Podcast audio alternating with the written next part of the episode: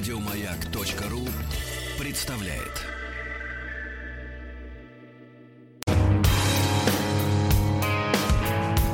Сергей Стилавин и его друзья.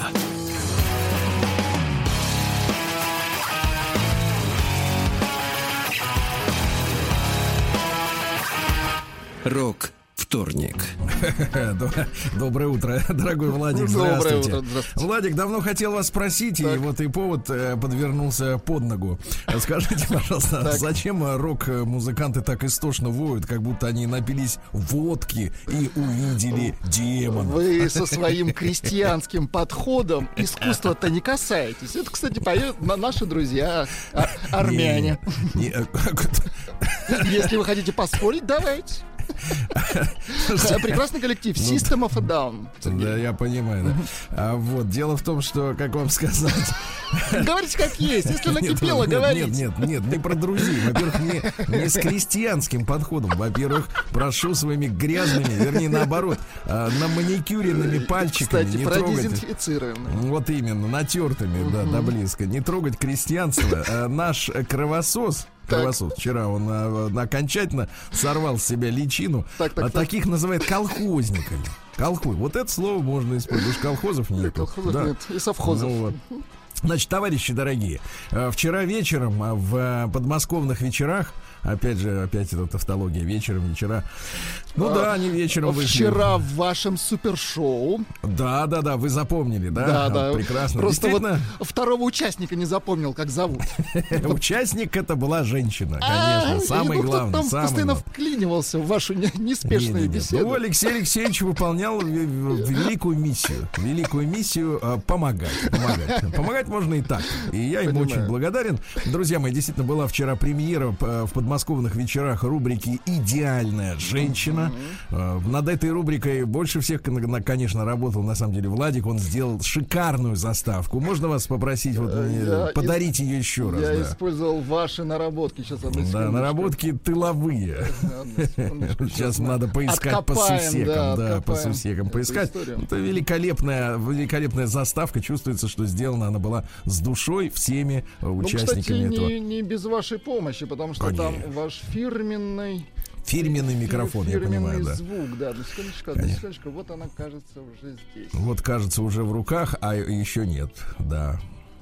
Звучит, э, звучит, как говорится, потертая струна, да? Вот она, она. Вот, вот она, ну, да. Как же ее не найти? Вот она. Давайте послушаем.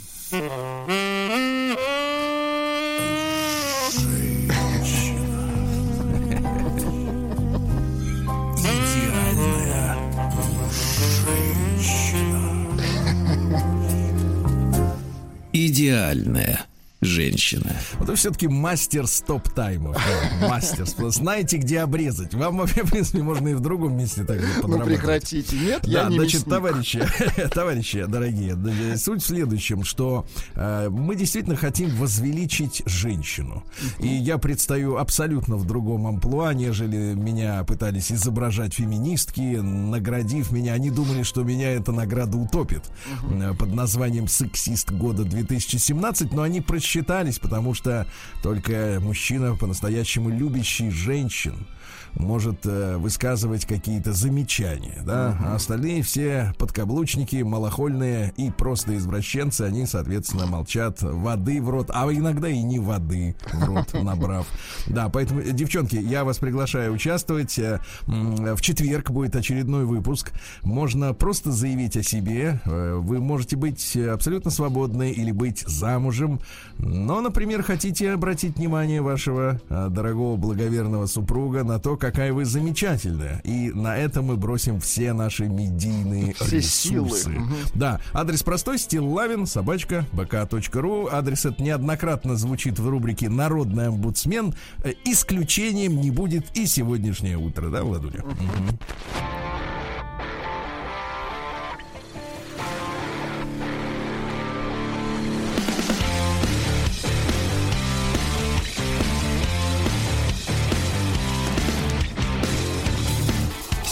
Стилавин и его друзья.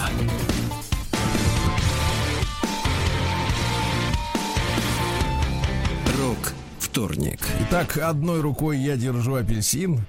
Э, вот он а оранжевый. Другой? И достаточно холодный. И большой, да. А другой я, соответственно, э, управляю моим компьютером. Угу. Мы вчера с вами приступили к чтению письма от нашей Екатерины. Вот, Екатерина, я так понимаю, а Владик оказалась не чужда Песоха. Угу. Вот, судя по всем данным разведки. А также красного вина, вот, э, демонстрации своего молодого тела угу. в Инстаграме, да, и прочих э, грехов молодости. Ну, да? Катя сейчас непросто. Да, да, очень непросто. И вот она... Э, дело в том, что вот эти все западные люди, э, канадцы, как подпевалы англосаксам, э, остальным всем, да, угу. они снимают кальку с методов жизни э, своих старших соседей американцев, а у американцев отсутствует культура заборов. Угу. Вот. И э, дома стоят э, близко друг к другу, но между ними нет никакого даже визуального разграничения. Э, и в результате Екатерина жалуется, что местные соседи ее эксгибиционисты угу. Извращенцы. Прикры, прикрывали свои дряблые телеса э, неким подобием трусиков. И вот Екатерина вздумала Жалкие прикупить, труселя. Да, угу. прикупить живую изгородь. И что из этого вышло? Давайте продолжим Давайте. наше чтение мнение, давайте. Культура чистоколов вас тут поправляют.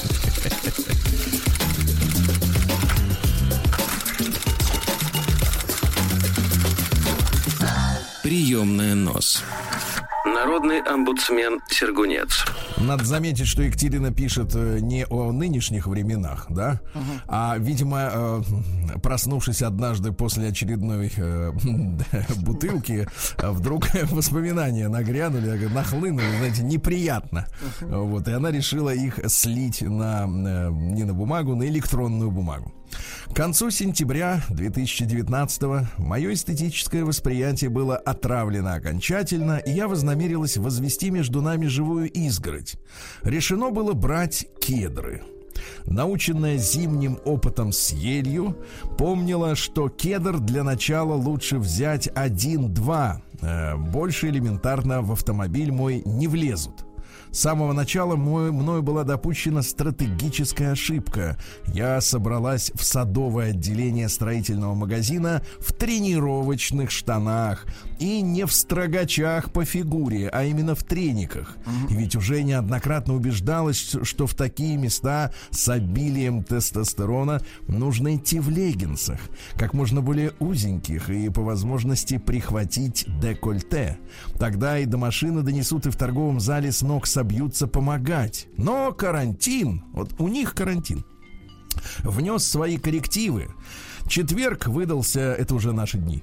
Четверг выдался изнурительным. Катя устала, э, видимо, быть дома. Утро пятницы не радовало, поэтому штаны были выбраны самые, что ни на есть, пижамные торговом зале было пустынно, что неудивительно. Никто в мою сторону особенно не спешил. Через 15 минут стояния в кедровой роще угу. один консультант таки подоспел. Маленький араб нес катку до самой машины и даже помогал запихивать. Вначале мы пробовали на заднее сиденье, но кедр упорствовал. Пришлось нас усаживать на переднее пассажирское, на пакет и с ремнем безопасности. И вот едем мы такие с кедрами вдвоем. Это как это вдвоем? А почему они вдвоем-то поехали? Не знаю. И вот едем мы такие с кедрами вдвоем.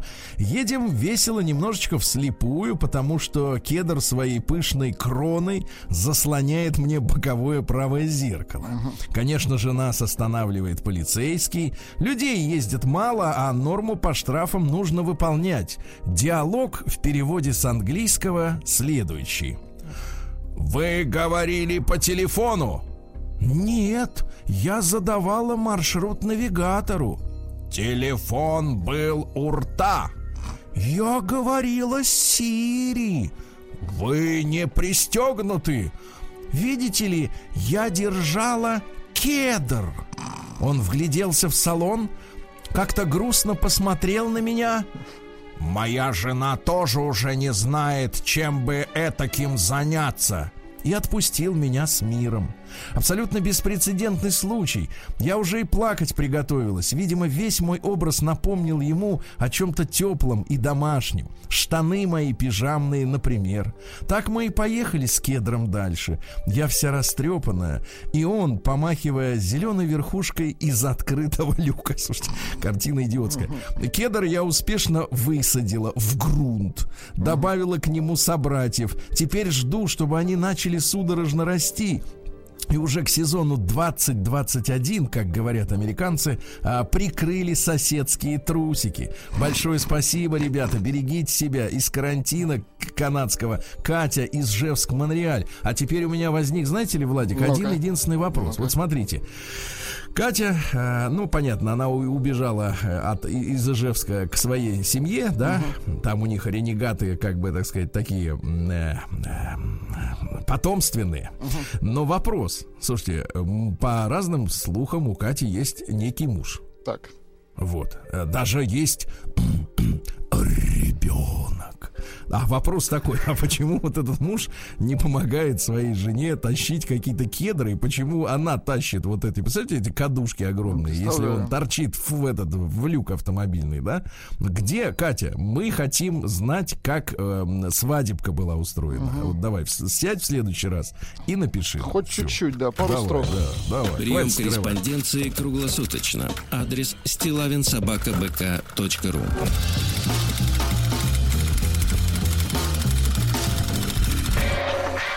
Фамилия Стилавин 2 Л. Ну что ж, товарищи, э, депеши по текущему моменту. Э, пишет нам из Санкт-Петербурга Дмитрий. Но всякий раз, когда нам пишет или звонит Дмитрий, я вздрагиваю, не тот ли. Но, угу. похоже, не тот. Не качок, да? Угу. Да, здравствуйте, Сергей Валерьевич. Э, на связи Санкт-Петербург. В рамках борьбы с COVID-19, угу. ну, если ковид написано латинскими буквами, то и 19 надо читать, правильно? По Логично, да. А наш подъезд, похоже, собирается занять первый первое место в рамках борьбы. Э, все места, где может, э, куда может, я поправлю, дотянуться рука человека, тщательно протираются максимально удушливыми и редкими химикатами. В качестве доказательства присылаю, присылаю вам фотографию почтовых ящиков в холле. Да, действительно есть фотография, что же на ней необычного, а автор сам пишет. Э, фотографию ящиков почтовых в холле, на которых исчезли номера квартир в результате обработки. Вот этой химозы. Ужас. То есть они свели номера квартир. Мне кажется, они царской водкой протирают, в которой, золото растворяется. Да. Возможно, с них скоро сойдет и лакокрасочное подкрытие, но, естественно, данная дезинфекция дает максимально положительные плоды. Ни одного заболевшего в нашем подъезде а также в радиусе 500 метров не обнаружено. С уважением, Дмитрий из Санкт-Петербурга. Ребят, я напомню, мой адрес стилайнсобачкабк.ру. В принципе, вести с полей, как говорится, э, как у вас э, действительно обстоят дела с борьбой. Э, это все очень интересно. Пишите, описывайте, да. Угу. Есть еще у нас интереснейшее письмо, Владик, как говорится, из самого фронта. Вот с прифронтовой полосы, да, я получил маленькую записку. Фронт. Круглосуточно. Адрес стилавинсобакабк.ру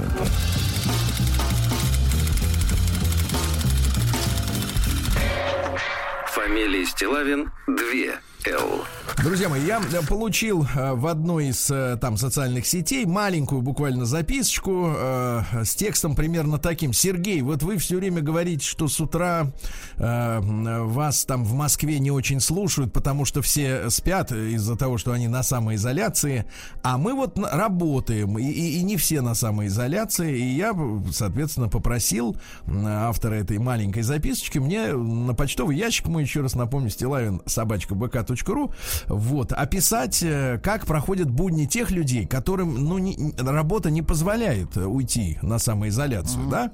И вот Светлана Душина прислала мне письмо, э, в которое приложила, которым приложила несколько фотографий, фотографии из больницы, сразу mm-hmm. скажу, из больницы. И вот текст. Добрый день, уважаемый Сергей. Итак, как мы живем? Я попросил описать, как они живут. Скажу сразу, мы не герои, а всего нас, навсего скромные специалисты, а теперь внимание, по связям с общественностью. Но есть одна особенность. Служим мы в одном из крупнейших лечебных учреждений Северного Кавказа в котором работает почти 2000 сотрудников, а лечится 30 тысяч пациентов в год. Больше 30 подразделений, 50, 50 направлений медицинской помощи, сосредоточие лучших медицинских кадров, высококлассные специалисты. Мы пишем вам с прифронтовой полосы, потому что на линии фронта и под прицельным огнем находимся все же не мы, а наши врачи и медсестры. Работая в этой больнице немало лет, именно сейчас мы ощущаем и понимаем, за что мы уважали их всегда и уважаем сейчас еще больше. За выдержку, спокойствие, уверенность, ежедневное размеренное выполнение своего профессионального долга. Как изменилась жизнь больницы в целом? Еще тщательнее соблюдаем анти, а, а, антисептику и асептику. Это разные термины. Uh-huh. Всем с порога измеряем температуру, дезинфицируем руки, сами носим маски на территории больницы. Кстати, о масках. Ими наша больница обеспечила себя сама в своем собственном пошивочном цехе. Сами понимаете, что это практически промышленные масштабы, учитывая, что маски должны меняться несколько раз в течение дня. До этого их снабдили разноцветными завязками. Цветом обозначается ношение в определенное время суток. Смотрите, как удобно. Из сотрудников на каникулы отправили только очень пожилых. Да и то не все на это согласились, особенно наши хирурги. Каждое утро, как всегда, начинается в 7.30. Вот оно сейчас начнется через полторы минуты. Если это не экстренные наши круглосуточные службы.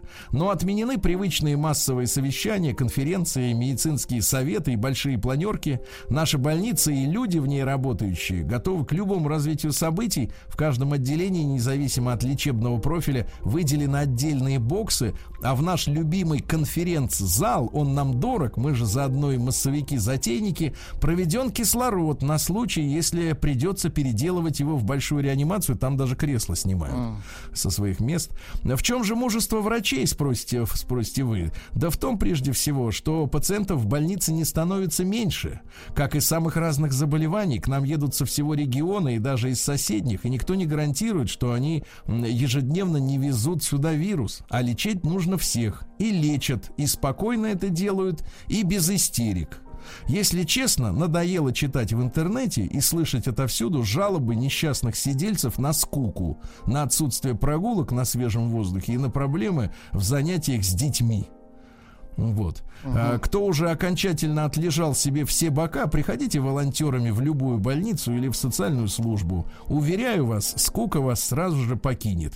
Я это письмо дочитаю с вашего позволения завтра. Угу. Хорошее Вот, письмо, но да. сегодня Светлане Душиной большое спасибо. Ее вахта вот сейчас начинается. Передаем ей от имени нашей радиостанции большой привет.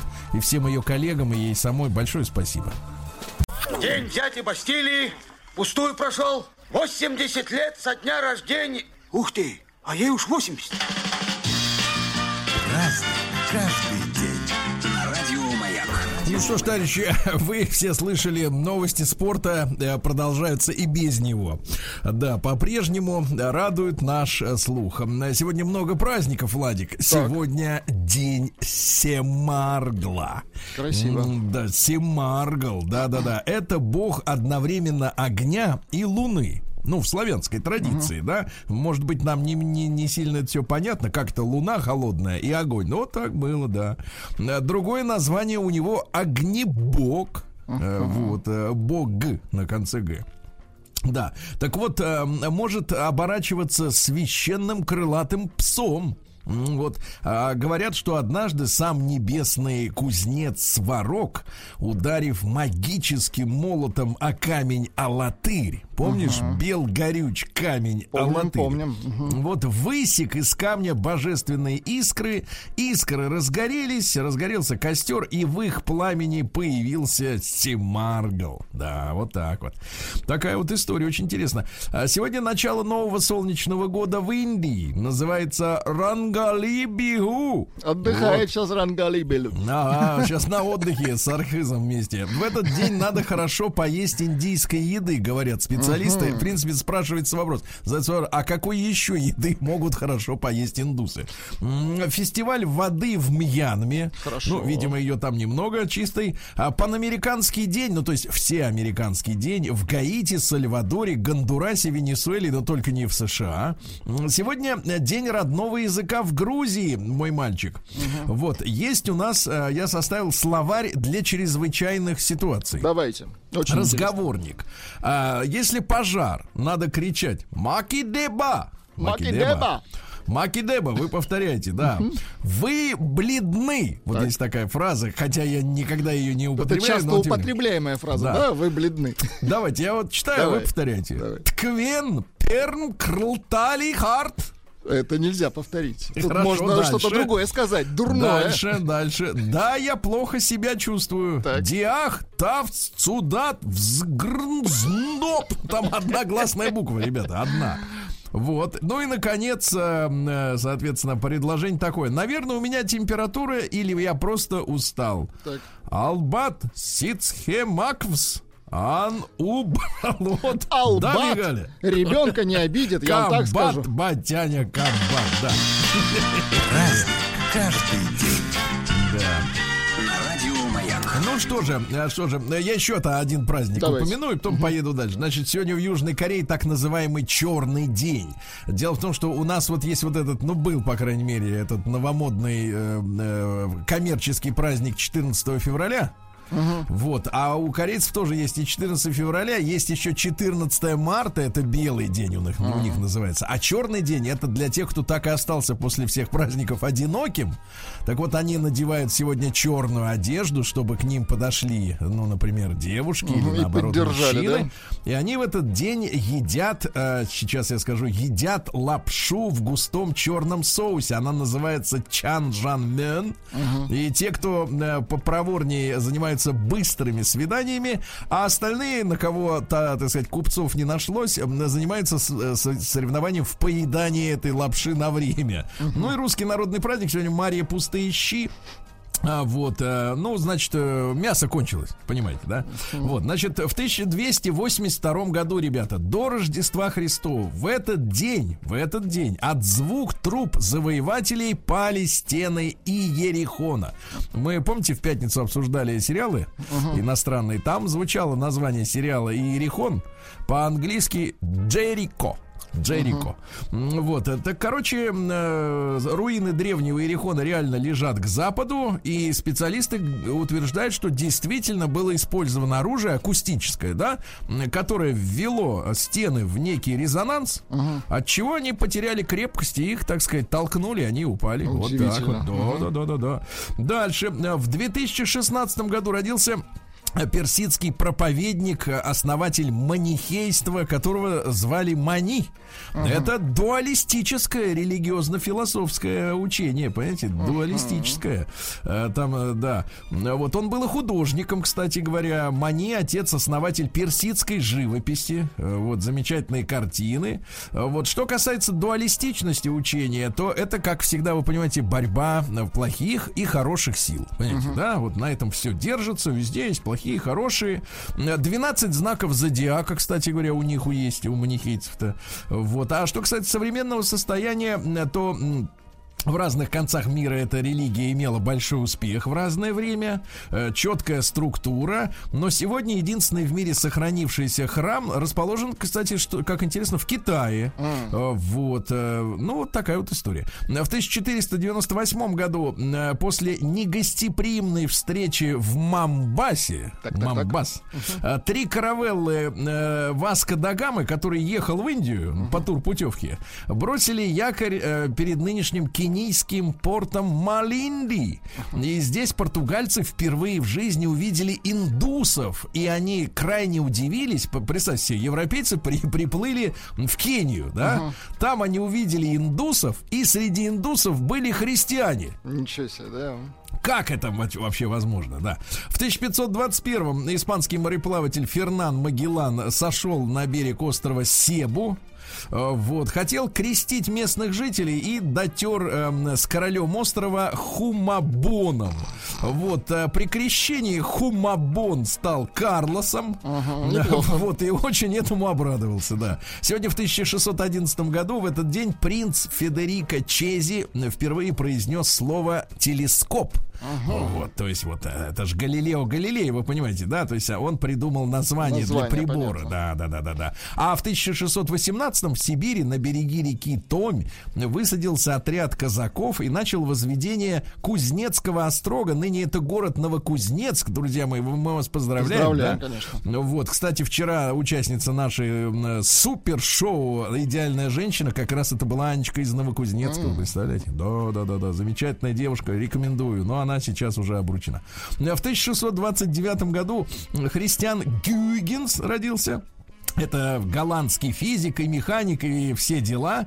Он придумал маятниковые часы. Угу. То есть, когда вот туда-сюда, туда-сюда, вот эта штука, да.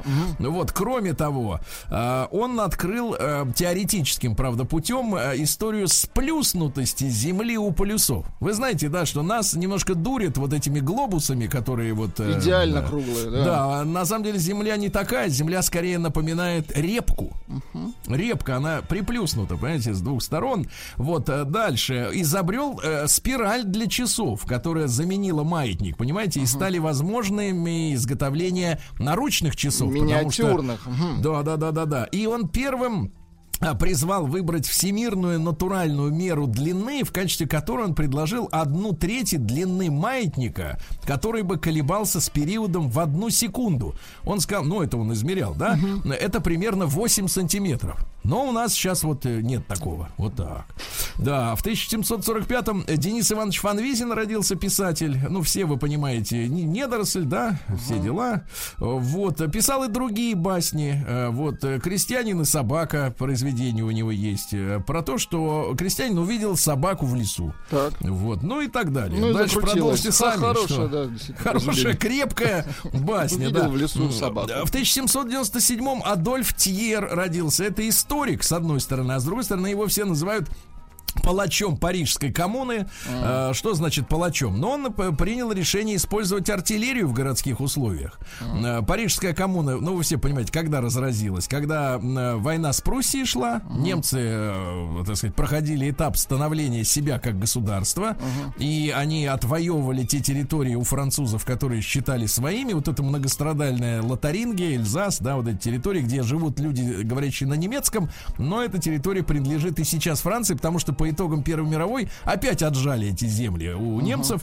Вот. И в, в это время под шумок революционеры начинают бардачел внутри Парижа. Подлецы. Вот. К сожалению, к сожалению, огромное количество людей пострадало невиновных, потому что когда, вы понимаете, в городе работает артиллерия, там уж она снаряд да, не разбирает жесть. особо. Ну, жесткая история. В 1801 году сегодня император Александр I упразднил тайную экспедицию, так называемую, но это наследница тайной канцелярии, и отменил пытки при допросах.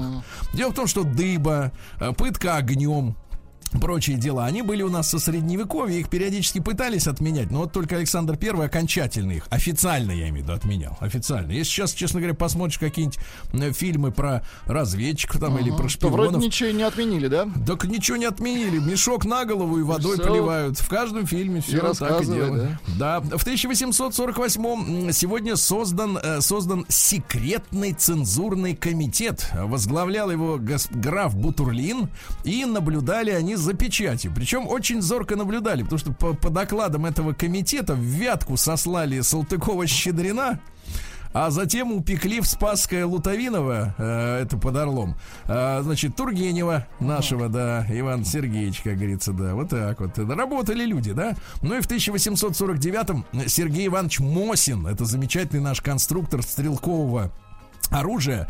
А, его отец э, был на службе у тульских помещиков. Угу. А тульская земля у нас пропитана оружейным искусством, правильно? Вот. И э, винтовка Мосина, естественно, являлась э, лучшим оружием своего времени. Я могу сказать честно, я, я стрелял из этого оружия, и оно мне очень понравилось. Потому что все просто, четко, понятно и бьет в цель. Вот так вот, да. Ну и в 1869-62 Петр Аркадьевич Столыпин. До сих пор мы не решили, хороший он был реформатор или плохой, а могила-то его в Киеве, мой мальчик. На да, да, да. Прямо у театра, прям театр. День дяди Бастилии пустую прошел. 80 лет со дня рождения. Ух ты, а ей уж 80. Разный, ну что ж, товарищи, сегодня у нас, я напомню, вторник, да еще и 14 апреля. И вот, смотрите, в 1871 в этот день в Германии учрежден парламент, он Рейхстаг называется, uh-huh. да, у них, у немцев. А в 1879 это Адольф Бергман родился, это шведский спортсмен. В 1912 году он стал олимпийским чемпионом, теперь, внимание, по перетягиванию каната. Это была это олимпийская... Да-да-да, это был один из э, исключенных ныне олимпийских uh-huh. видов спорта. Они же хотят и наших самбистов, кажется, исключить, или дзюдоистов кого-то. Ну, в чем они не сильны, то они, короче, отменяют, вы понимаете, да? Ребята у нас справедливые в, в Международном Олимпийском комитете. Но вот смотрите, какие еще виды спорта были когда-то. Mm-hmm. Баскская, баски это народ mm-hmm. гордый, да, в Испании. Баскская пелота. Вот, пожалуйста, да. Жодепом. Слушайте, ну вы хоть переводите, что, что в чем ну, заключался Нет, это не переводится, это название. Как можно перевести футбол? Жодепом. Дальше лакросс, э, потом роке и, наконец, э, только в 2008 году отменили софтбол. Представляете? Он всю, же, всю жизнь был софтбол, теперь нету все. В 1900 году Нина Петровна Кухарчук родилась. Это супруга Никиты Сергеевича Хрущева. А, ну, помните, да, которая в таком в домашнем халате приехала на прием к э, Жаклин Кеннеди Анасиса. Дорогой вот. халат был, да. Да-да, но тут интересно, что а, э, с Никитой Сергеевичем-то они поженились официально, оказывается, только лишь э, после его отставки. Представляете? То есть она, в принципе, приезжала, конечно, в статусе, ну, официально супруги, но печати не было. Без вот это понятно. интересно, да, это интересно. Без штампа приезжала в Америку, как говорится, свободным человеком, да. Ну, Франсуа Дювалье, это диктатор гаитянский, по образованию врач, но это не, спас, не спасало его от того, что он там людей мучил. В 1907 году он родился, у него сын был Дювалье, тоже мучитель. Uh-huh. Вот, жуткие люди, ты не представляешь. А, Петр Петрович Глебов, замечательный наш актер, это Мелихов а, в Герасимовском да, Тихом да, Доне. Шикарный. Да, усатый, красивый, прямо вот, вот, да. А, дальше. В 1927 году в шведском Гетеборге сегодня сошел с конвейера первый автомобиль Volvo, что mm. в переводе со шведского «качусь». Да, вот интересно, что глагол стал, да еще и, так сказать, в неопределенной форме стал названием машины. В 1932 году в Ленинграде газифицировали первый жилой дом. Произошло это по улице, на улице Рузовской, дом номер 15. Вот, ну а до этого, извините, печки, печки, угу, товарищи, да, лавочки. Вот, сегодня в 41 году сотрудницы, сотрудники Кронотского заповедника на Камчатке обнаружили первый гейзер. И так была открыта знаменитая долина Гейзера. Помните, их тут недавно да, за, вроде как завалило, угу. а потом они опять, так сказать, оттуда вылезли. И очень хорошо. Да, Красота класс. невероятная. Вот смотрю, к сожалению, ни разу не был. Очень хочу там побывать. Но фотографии просто блестят, блистательные. Ричи Блэкмор да сегодня. Что? Да, сегодня ему 75. Come on! Ну или вот, вот смотри, что говорит Ричи. Да-да-да. Я всегда хотел сделать что-либо, выходящее за рамки общепринятого. Вот почему я не курю. Давайте, да-да-да, Петра Николаевича Мамонова поздравляем с днем рождения. Да, в 51 году он родился. Дайте нам песню. Вот. Сказал мне один чувак. Да-да-да. А если носите бороду, сбрейте. Нет, отрастите, меняйте. Да, не лгите родителям и врачам, всем остальным, как говорится, можно.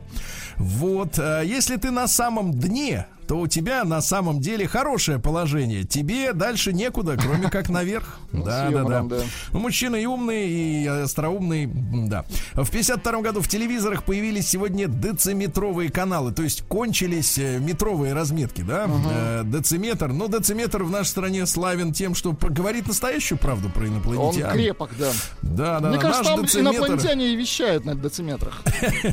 Они специально тех, которые я там видел, в принципе, на людей это не очень, да. А в 56 году фирма русского нашего гражданина, вот, Ампекс под названием представила первый видеомагнитофон, ребята. Он стоил 75 тысяч долларов. Это нереальные ну, деньги. это первый, понятно. Михаил да. Васильевич Плетнев родился, пианист в 57-м. Давайте, конечно. Ну, ну складно.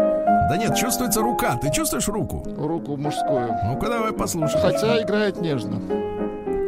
going on. По-разному бывает. По, вот, вот именно, вы сейчас да. очень метко сказали, бывает по-разному, Сергей. Да, да, да, бывает, да, для то мы и люди. Да, в 1973 э, году, сегодня 47 исполняется Эдриану Броуди, ну такой худой такой, морда тонкая, да, uh ну, конечно, фильм Поланского «Пианист» и так далее. Вот, а в 77 году родилась Сара Мишель Гилар, такая, ну, симпатичная, да, помните, девица была. Э, в 83-м начали в Великобритании продавать первые радиотелефоны. Ребята, вы еще помните радиотелефоны? Это имеется в виду домашняя штука с этой да, с базой. Да, да, да. Вот. И ты ходишь, говоришь по этому телефону, а у тебя на частоте первого канала помехи. Помните, как это было всегда, да? То есть сосед какой-нибудь разговаривает, а у тебя помехи идут. Слушайте, сегодня родилась, э, вот посмотрите, какая история. Это в 1988 году. Так Кристина Игоревна как бы Асмус родилась. Да вы что? Да, да, да, да, да. В юности была спортивной гимнасткой. Представляете, кандидат, кстати. кандидат навыки остались какие-то. Но она великая драматическая актриса. Но не будем скрывать, что Асмус это псевдоним. Угу. Вот. А это вообще, в принципе, оказывается евроевропейская фамилия, которая образована от имя Эразмус. Угу. Эразмус, э, если уж совсем глубоко копать, то с древнегреческого «милый». Вот. А есть ведь у нас в нашей истории с вами, э, дорогой Владуля, настоящая Асмус. Это Ириска из Абовыгиды, Абовыгидыки. Она, помните, это же девушка трагической судьбы. Она в 86 году, то есть до рождения вот этой Асмус, она разбилась в цирке, она выполняла трюк и не выдержала оборудование, она упала там с 10-метровой высоты, к сожалению. Э, произошло это на гастролях в Гомеле вспомнили. Сегодня в 2010-м э, ирландский вулкан задышал. Помните, из-за которого на три месяца, по-моему, запретили все движение самолетов. Он жестко надымил, да. Жестко конечно. надымил, вот. Э, но по сравнению с сегодняшней жестью, как бы это была какая-то мелочь, просто да, новогодний фейерверк. Угу. Вот, но мы нигде не врали, Владик. А вам и пишут, что не врешь. Это сообщение как раз победило сегодня.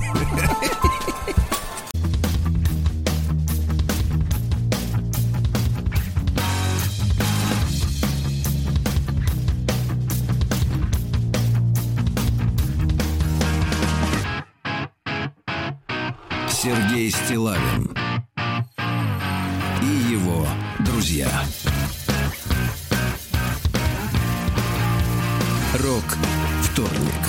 Какие ужасы вы с утра, Владик, крутите. Пойду-ка приму корень валерианы. Пока, пока, да, вы запускайте шарабан. Да. Иначе не проснуться. Ну-ка, подъем.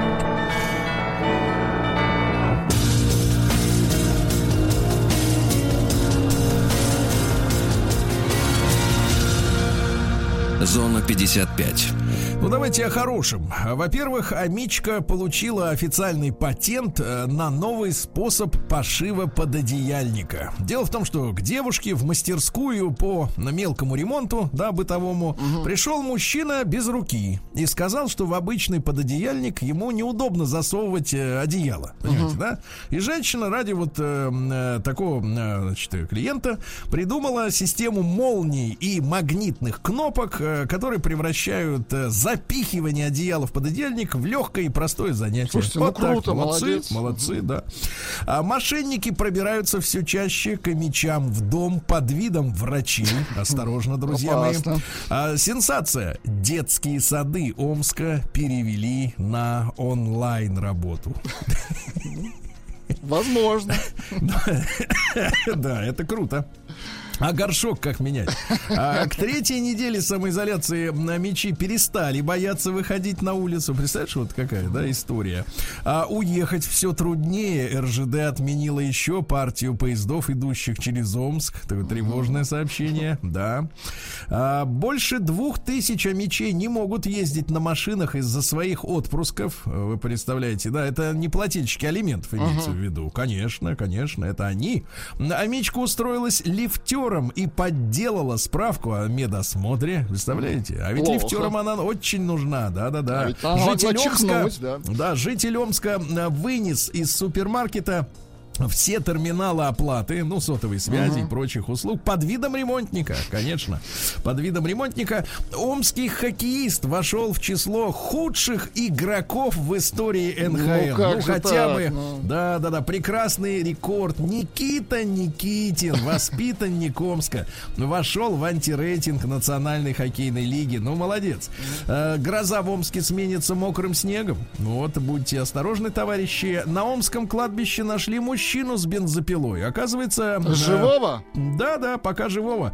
А, оказывается, повздорили, э, повздорили мужчины из-за шуруповертов. Э, у кого чей? В итоге один из мужчин достал бензопилу и вот, как бы, так сказать, угу. применил аргументы. Да, некоторые... Некоторые амичи хотят самоизолироваться, уехав на охоту, а Мич сдал соседа, нарушившего карантин. Видите, как интересно. Ну и, наконец, просто хорошая новость. Амич Мич ограбил свою собственную тетю из Беларуси.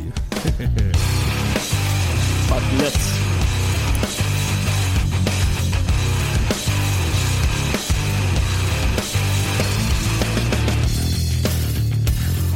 Сергей Стилавин и его друзья.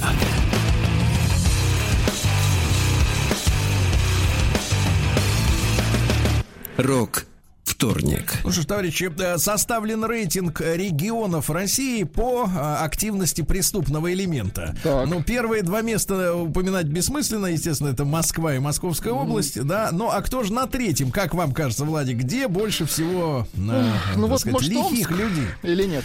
Нет, ну что вы, Краснодар. Да вы Краснодар, что? конечно. Следом идут Челябинск и Ростов, Ростов папа. папа да. да, вот они, да. А включить книги в список товаров первой необходимости потребовали 700 российских писателей. Вы Хорошо. представляете, сколько? А Толстой не присоединился, кстати говоря. А в Тюмени, слушайте, в центре занятости, представляете, женщине предложили работу администратора в салоне эротического масс- массажа. Ух ты ж! Да, круто. А если человек отказывается от вакансии, его То снимают все. с удовольствия. Да-да-да. В московском зоопарке проснулись тушканчики, очень хорошо проснулись, а тут у них коронавирус, а да, надо такое. дальше. А, под, на заводе под Владимиром воссоздали коронавирус из хрусталя. Но я смотрю, свободное время есть у людей. Есть. А, в российских магазинах обнаружили туалетную бумагу с вредными бактериями. Да вы что? Ничего да, сходил и заболел. Вот, вот что за, да, что за история такая? А, житель Казани начал показывать соседям немое кино на фасаде дома. То есть он выставляет кинопроектор. Uh-huh и на стену дома напротив транслирует, как говорится, кино. Слушайте, видимо, дело действительно серьезное, если Кашпировский принялся вновь исчель, исцелять, исцелять больных через телеку. интернет. Угу. А, вернулся, как бы, к нам приехал, да, дорогой. А, названа самая популярная песня десятилетия, но это Уильям, э, Фаррелл Уильямс, э, песня «Хап». Да вы что? Нет у нас? Ну, она хорошенькая. Хорошая песня. У Стаса Михайлова э, корона... заражение коронавирусом стало очевидно только на пятый тест. На пятый, ребята. Вот так вот, да-да-да. Минфин поддержал предложение легализовать онлайн продажи алкоголя. Э, вот. Ну и названы, э, так сказать, названы, названы самые танцующие города России. ну давайте. Да, вот Москва и Сочи. Там люди Москва по интернету... И Сочи. А как же Ростов-то? папа. А в Ростове там серьезные люди, то что им не, не, не до танцев. Не до танцев, да-да. В России сократилось количество заключенных очень хорошо. хорошо. На 40 тысяч человек, теперь их 524 тысячи, да. Пол мульта. Больше. А вы нас не пугайте.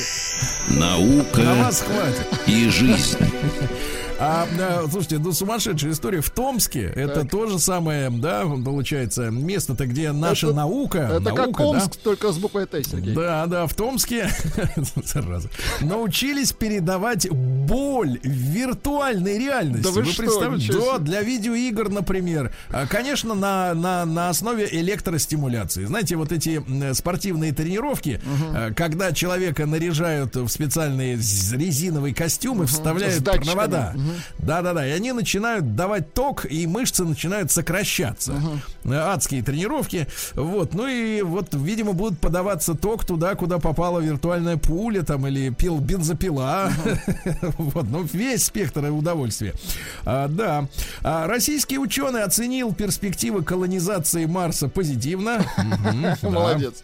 Да, биологический возраст человека, оказывается, можно определить по бактериям в его кишечнике. Вы представляете? То есть это как кольца в дереве с- на срезе, да, взять у него бактерии, и понятно, кто старый, кто молодой. понятно. Да, да, да. А вот ужасное сообщение. Ученые выявили в крови человека маркер, ну то есть определенные вещества, которые э, участвуют в механизме развития у человека депрессии. Ага. То есть депрессия это не просто, знаете, как вот э, я помню в школе у нас у мальчика было сотрясение мозга и значит ну, упал откуда-то. Я говорю, слушай, а как тебе поставили диагноз-то? Ну он говорит, а я пришел и говорю, у меня сотрясение мозга, они записали. Знаешь, из серии там ничего проверить невозможно, да, убедиться медикамент, так сказать, медицинскими методами.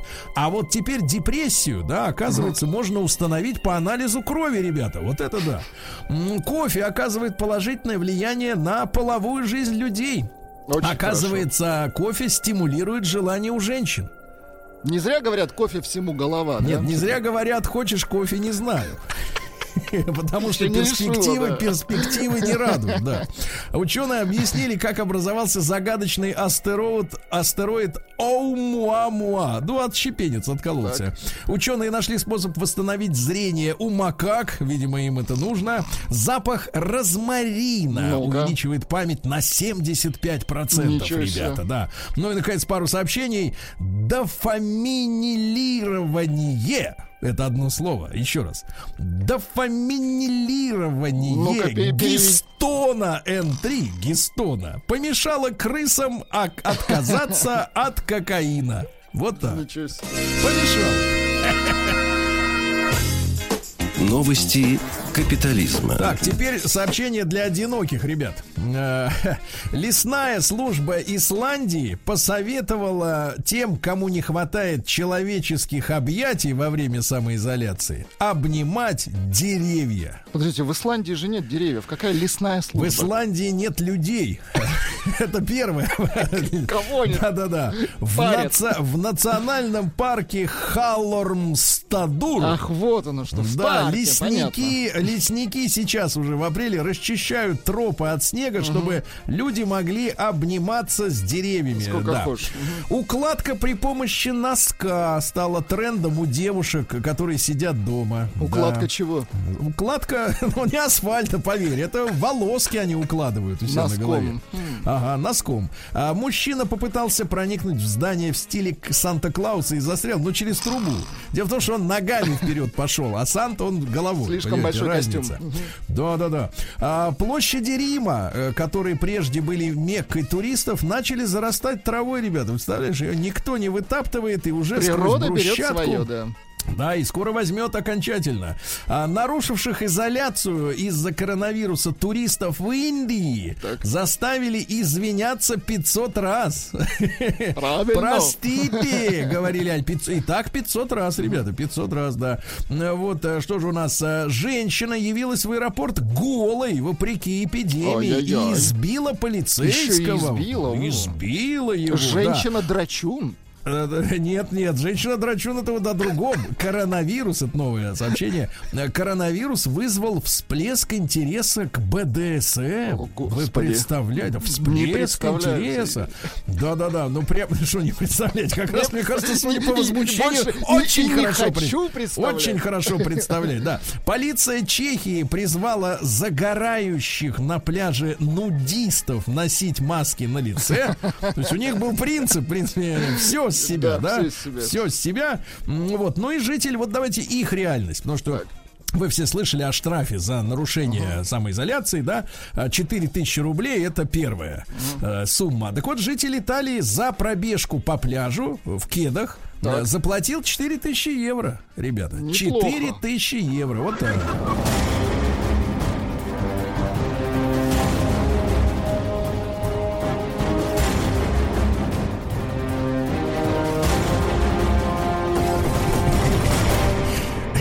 Россия криминальная. Не, ну у нас все-таки люди получше, получше, да. Вот на покрепче, поинтереснее Сергей, покрепче. Да, на Урале кондуктор после ссоры с женой угнал три автобуса и устроил две аварии. Массированно угонял. Послушайте, один человек угнал три автобуса. Вы можете представить ситуацию? Да, просто поругался с женой в Екатеринбурге. Это произошло вот так вот. Да, вот так. Угоню а, еще вот этот и вот этот, Да, но потом я вернусь, когда эти разобью. А, пьяный бывший депутат, э, каратист из Петербурга при, при задержании демонстрировал полицейским удар вертушка. Ну, это геликоптер, по-нашему, когда нога Вообще опасно, депутат-каратист. Вообще опасно и без каратиста. Значит, в Москве... А каратист особенно опасен. В Москве полицейские спасли сначала выпавшего из окна мужчину, внимание, а затем составили на него протокол о нарушении самоизоляции. Браво! Гениально. Отлично, ребята молодцы. А, россиянин провел ночь с девушкой, а дед девушки из соседней комнаты так. настучал на него в полицию за нарушение режима самоизоляции. А народ у нас крепчает. Да не давали спать, потому что деду 86 лет, ему надо дрыхнуть, а тут э, стучат всю ночь. А, мурманчанин украл три надувных матраса и смарт-часы. Это мелочи. На Куба... Ну, это мелочи. 23... по три штуки. Да, 23... Да, 23-летний житель Пестовского района не смог завести чужую машину и сжег ее. Ай-яй-яй. Вот, ну и в Бурятии э, за три дня сделали из квартиры на наркопритон. Опять за три, чувствуете? Вот, ну и наконец очень тревожное сообщение, ребят, ну самое тревожное. И будьте осторожны, потому что я так понимаю, не первый уже случай, не первый случай. Значит, смотрите, что произошло. А, мужчина, а, значит, повредил бейсбольной битой машину женщины угу. за то, что та отказалась ему дать сигарету. Во как, ребятки. Вот так. Сергей Стилавин и его друзья.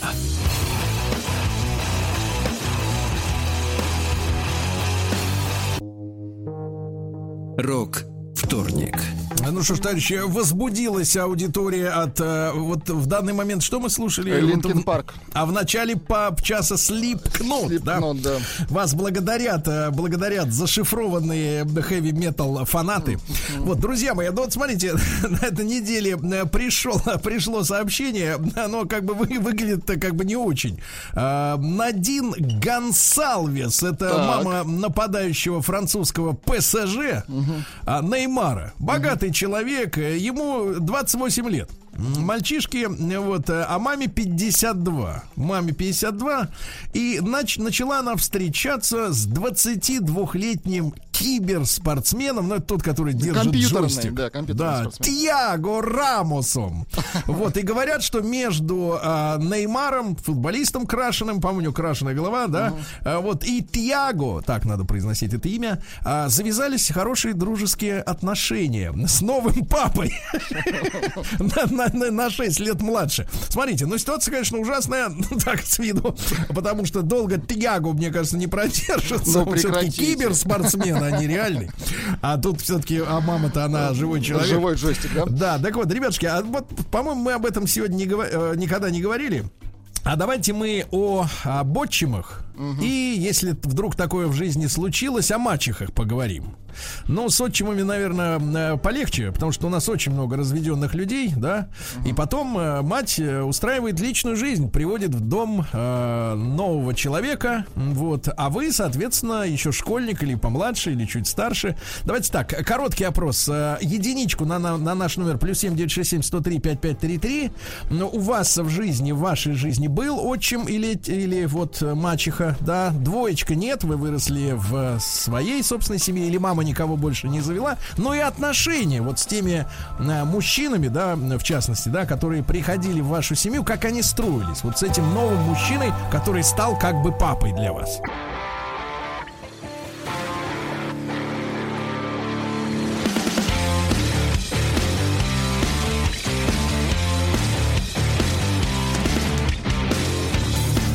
Сергей Стилавин и его друзья.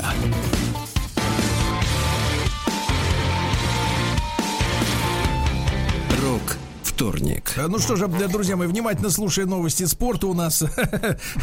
Это я понимаю, что чем отличаются вот э, герои этих выпусков э, и от нас с вами, ну, в целом, широких слоев народного населения. Футболисты, в частности, не ставят вопрос об отсрочке уплаты налогов.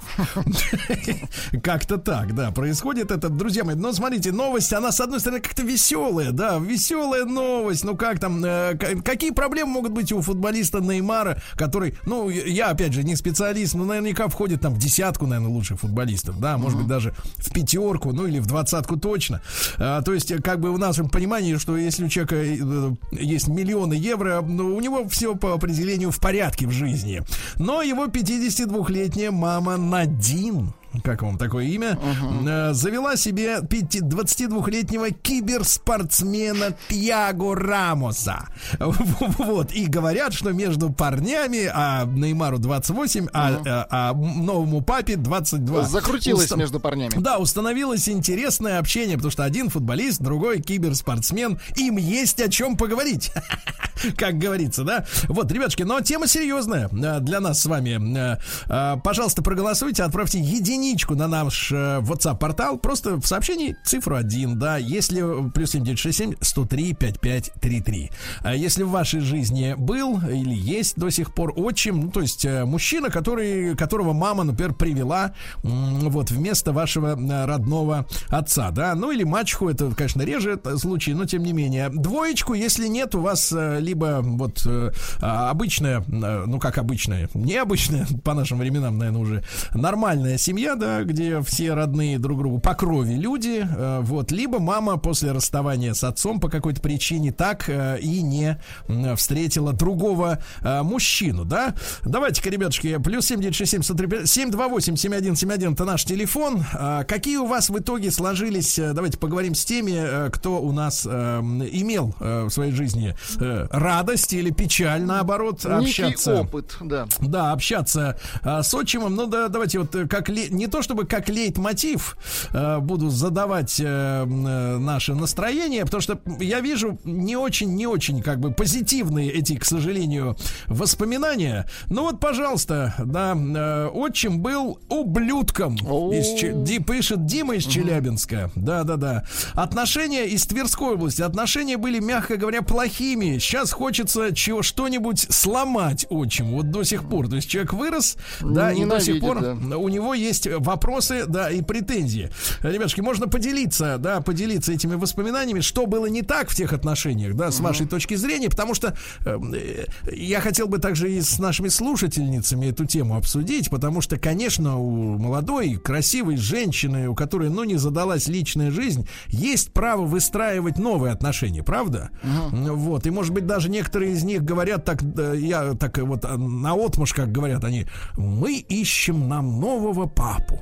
Да, нового папу. Вот, но при этом э, учитывается ли восприятие ребенка это нового этого нового человека, который для этого ребенка абсолютно чужой человек. Ну, то есть он просто никто.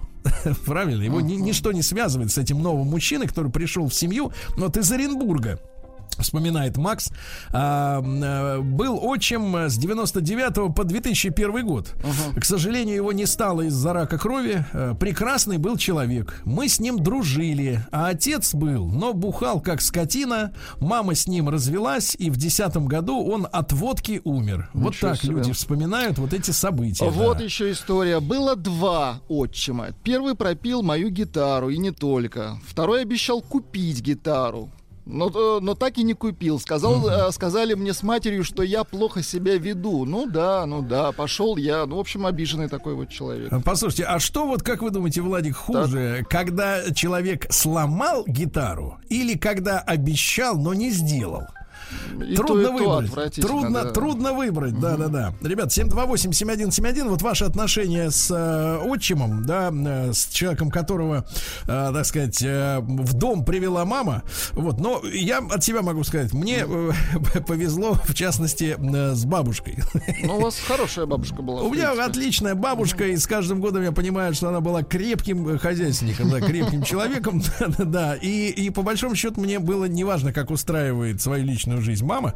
Вот. Но парочку, так сказать, персонажей я помню э, вот из своего, из своей ранней юности. uh Был один хороший мужчина, прекрасный, э, которого я очень уважал за то, что человек э, в 40 с лишним лет решил получить высшее образование, второе. Uh-huh. Ну, представляете, да, это uh-huh. не просто, когда ты уже вся жизнь сложилась, ты уже заскорузлый человек, как говорится. Вот вы, как 37-летний, это ну, понимаете. Да, это серьезно, конечно. И вот человек получил реальное экономическое, окончил ФИНЕК, то есть вот в Питере финансово-экономический институт в советское время. И за это человека можно уважать. Добрый, э, рукодельник, все замечательно было до тех пор, пока однажды не пропал на три дня. Ничего себе. Пропал на три дня, а потом приходит, шапки нет, пальто нет. Ну, в короче, итоге подскользнулся. Нет, оказалось, назовем, оказалось, да? оказалось, что человек при э, знакомстве с мамой так. скрыл, э, что он, в общем-то, в принципе, Выпивает. Э, ну, без шапки, без пальто, я имею в виду, вот настолько, понимаете, когда просто люди выпивают, но и в итоге не заладилось, понимаете, uh и это, конечно, вот вызвало Вот вам проблем. позитивная история. Моя Давайте. мама 10 лет встречалась с прекрасным человеком, который стал мне как отец. Сейчас он а, не поддерживает с нами отношения, но я скучаю по нему и с благодарностью вспоминаю, человек, э, давший мне возможность учиться, э, благодаря которому я впервые побывала за, за границей. Фидосов mm-hmm. Олег Юрьевич, спасибо тебе за все. А, твоя сова, Анна, 32 года. Видите, какой замечательный Надо говорить куку, а нет, сова по-другому. А, Оля из Хакасии вспоминает. Он как был бестолочью, так и остался, в общем-то. Отношения у нас были не слишком хорошие.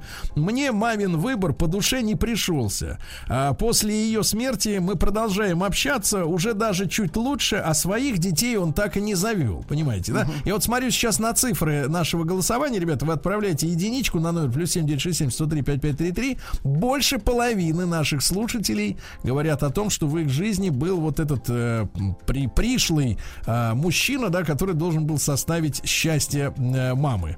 Uh-huh. Да. Вот. А больше половины. То есть ситуация очень распространенная. А, Ханты-Мансийск. А, отчим у меня прекрасный, хоть и старше меня всего на 12 лет. Маму мою и меня очень любит. Заменил мне отца, добрый, хозяйственный, всегда поможет советом и делом. Евгения Новосибирск. А вот бывает по-другому. Смотрите, ну, вот Саша давайте. пишет э, из Самары, а Александр уже взрослый человек, э, пишет, что в этой ситуации он оказался, ну, по, по неволе, по своей uh-huh. по неволе, с сентября прошлого года. Uh-huh. Бывшая жена поменяла, значит, одна одного тирана на другого, видимо, его на угу. другого. И теперь пляшут под его дудку. И родной сын Артем пока живет с ними, сыну 10 лет. И я очень переживаю, в каких условиях оказался мой сын. Э, понимаешь, да? Угу. В тех условиях, когда туда пришел другой мужик. И вот смотрите, из Москвы было три отчима. Первый был офицером. Второй угу. сантехником. Научил много чему, прожил с нами 7 лет. А сейчас я уже большой. Э, значит, э, а, отчим э, электрик спокойный, не пьет. Нашли теперь третий отчим, электрик. Вот смотрите, офицер, сантехник, электрик. Не пьет, нашли общий язык. Я сам отчим для девочки 10 лет. И мне сложно найти общий язык, потому что это все-таки чужой ребенок, и мы сейчас ждем еще одного, то есть общего уже теперь. Видите, как переплетаются судьбы, а дети, они как бы, как на это на все смотрят? Ребята, как вы смотрели, э, какими глазами на вот в тот момент, когда в ваш дом пришел посторонний для вас человек? Да? uh Ведь это серьезно, это посторонний для вас человек, он пришел в ваш дом. Это на вашу территорию привели человека, понимаете, да, другого. Вот так, Владимир. У да. жены отчим золотой, у жены отчим золотой мужик. И поговорить с ним, и помочь, и распить кофейку. Даже сын отчима зовет дедом. Алексеич, ты тесть от Бога. Угу. А вот из Красноярска. А, меня моя мама избавила от необходимости привыкать к новому папе. Положила свое личное счастье на алтарь сыновьего благополучия, низкий ей поклон. Сам я был, да и являюсь теперь отчимом. А, конечно, были напряженности с падчерицей, с девочкой, но теперь, когда она зажила отдельно, угу. вот, взрослой жизнью, часто вспоминаем мои наставления, вспоминает и признается, что я практически во всем был прав, когда я ей давал совет советы, особенно про мытье рук. Это становится очень сегодня важно, очень конечно. очевидным, да-да-да. А вот из, из Омска Аня вспоминает. Ей 32 года. А, да, это вы уже, это вы уже прочитали. А, Свердловская да, область. У меня папа умер в 98 году. Через 5 лет мама познакомилась с мужчиной. С ним живет и по сей день. Великолепный и добрейший человек. Однажды обмолвился, что только с нами, это вот отчим, узнал, что такое настоящая семья. А мама стала для него аж четвертой женой. Здоровья им, Елена Екатеринбург. Угу. А вот Вячеслав, кровосос, дозвонился. Да вы что? Да, да, да, да, да, да, Слава. Слава, как вы вчера выгнали арендаторов-то? Не, главное, понравился мне вчера вот ответ. Э, звонил какой-то парень, да, этот э, молоточник, слаботочник. Когда вы спрашиваете, типа, ну как вы относитесь к кровососу? Ну как, 50 на 50. И я офигел, что значит 50 на 50. Я уверен, что было 50 на 50. Ну когда ты согласен, когда ты не согласен, да? А здесь 50 на 50. Ну и урод. Ну вы слушаете, как вы... Скажите, скажите, Слава, а как вы воспринимаете вот критику народную в свой адрес? Вот для вас это что, пощечина или вам смешно? Ну, сразу на увольнение. Плевать. Нет, как раз, ну, люди есть люди, я как раз к ним спокойно. Вот то, что Стилавин так себя ведет, мне, конечно, внутренне, потому что иногда он говорит... Так я вам еще раз сейчас скажу, Слава, кровосос ты, кровососище! Сергей Стилавин друзья.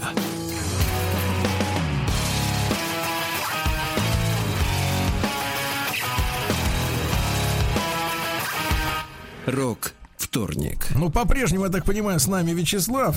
Слава, еще раз доброе утро. Uh-huh. Да, да. Доброе, так, да, послушайте, а разве в вашей жизни был отчим? Ну, у меня не отчим, но у меня, так как ведь отец появился на полгода, я говорил, мне было уже 14 лет, до этого я его не видел. И uh-huh. Там э, как-то особо интереса как-то вот так на складывались отношения с матерью, они были, я вам говорю, достаточно сложные, поэтому вот таких вот, а вот где мой папа, там как-то у меня не возникало особенно вопросов. Пока вот в 14 лет не появился некий невысокого роста полулысый дядя, который был представлен, а вот твой папа. И это для меня было такое некое удивление. Во-первых, там он не соответствовал образу папа, который должен был папа, да? Высокий, это в 14, в 14 лет вот да, твой да. папа? Да, да, да, да, да. А, он, во-первых, не соответствовал образу тому, а, какой папа должен был войти, должен был войти такой высокий, широкоплечий, здоровый полковник. Uh-huh. А оказался, рядом он как раз сидел и ел в это время, да. Вот, э, совершенно не соответствовал. И вот потом, да, вот эти полгода, когда он удержался, я говорю, у меня папа, ой, мама-то была ого-го характером, он удержался э, на одной с нами территории менее полугода. Uh-huh. И я вам рассказываю, что за это время у нас много чего было, в том числе там мама меня мутузила на его глазах, а он не заступался. И при этом постоянно меня учил жизни, какой я должен музыку слушать, как я должен себя вести, почему я должен любить именно вот эту поэзию. А естественно, там этот человек был воспитан в таких советских традициях, поэтому это должна была быть классика, да, как у всех у нас в литературе. Александр Сергеевич Николай Васильевич более никого, ни шагу в сторону. Вот музыка только или Петр Ильич, или э, Бах, больше ничего. Ну, неплохо тоже. Вот. Ну, не знаю, э, для 14-летнего пацана немножко не то, что он бы хотел. Вот. А почему И... слетел-то, товарищ? Потому что мама у меня жесткий, он недостаточно, он был радиотехником, ну, mm чинил радио, там, всякую аппаратуру. Он приносил мало денег, мама постоянно, причем даже вот я весьма невысокого роста. Мама еще была чуть ниже меня, а он еще чуть ниже мамы был. И это как бы для, для мамы это был стимул того, чтобы постоянно шпынять этого человека, хотя физически он был достаточно сильный. Uh-huh, ну да. вот, ну и вас, вот по отношению ко мне, он скорее был бы отчимом, чем отцом, да? И uh-huh. поэтому там вот э, у меня так вот очень там достаточно отрицательное. Отрицательное. А вот сейчас, теперь uh-huh. же уходим, да, теперь я же сам отчим, да, для моей uh-huh. младшей дочери. Так. И вот эта история длится 8 лет. Я не хотел бы сейчас в эфире много чего говорить, но uh-huh. я помню, что на момент э, вот этого тяжелого где-то годовалого пути по э, да, оформлению документов, прохождению всяких обучений, я был таким сторонником, бегал, давайте все сейчас вместе за руки возьмемся, возьмем детей из детских домов, потому что вот это так важно, мы же это можем сделать. Э, люди от меня там отгораживались, потому что я, вот, знаете, вот нес вот эту там пургу, титры, прошло 8 лет. Я много чего, да, в жизни пообдумал, и вот там пожил с новым человеком, и сейчас, если там вы придете ко мне э, с, с, с, с вопросами и с опытом, да, моим, я скорее вас буду отговаривать от принятия этого решения, чем буду говорить, что давайте, ребята, идти дальше. Но по, по, по, по мотивам вчерашнего э, вашего выступления мы с вами придем не, не с опытом, а с мандатом. Осматривать, осматривать, как мы на, ваших, на вашем гектаре будем сельсовет строить. Да. Ладно, шучу. Значит, из Москвы помню двух отчимов. Вот, наш Дмитрий Квадратный, понимаешь, да. Одного, давайте покопаемся в его теперь в биографии. Одного смутно, ибо был еще мелким, но мама его часто называла бесхребетным. То есть мать сама приводит домой человека и начинает его сама унижать. Да, вот угу. картина же идиотская. А вот второго до сих пор помню. Мало того, что он а, все руки мне отбил ко всем началам. Маму а, каждому столбу ревновал так еще и руку на нас поднимал. Один раз мне, 16-летнему, пришлось с ним драться, Ничего чтобы себе. защищать мать. Еле-еле отделались от него. В общем, такого отчима не дай бог никому.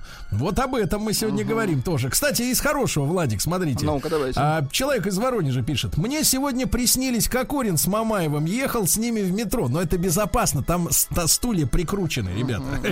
А пишет Ольга, кстати, из Хакасии. Блин, а я думала, Вячеслав высокий. Тихий. Да, вы рассчитывали на это?